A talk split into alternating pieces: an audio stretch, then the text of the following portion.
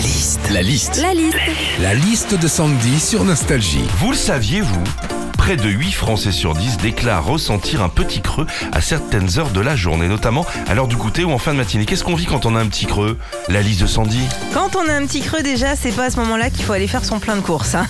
T'as envie de tout acheter, tout donne faim. Dans chaque rayon où tu passes, t'as envie de tout manger. Même dans le rayon animalerie, tu pourrais craquer. Mmh, me ferait bien une petite barre de bœuf, moi. Quand on a un petit creux aussi, on le ressent physiquement. hein. T'as le ventre qui tire, qui fait des bruits bizarres, qui gargouille de plus en plus.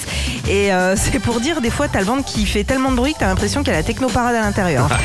Quand on a un petit creux, il existe des petites astuces pour pas craquer. Dans Fourchette et Bikini, l'autre jour, j'ai lu que pour couper la faim, fallait occuper ses mains et sa bouche. Ah, Donc, Justement, que je te parle. donc, je savais. Donc, si vous avez faim tout à l'heure, hein, sur les coups de 11h30 midi, vous jouez un petit coup d'harmonica avant d'aller au self, hein, c'est nickel. hein.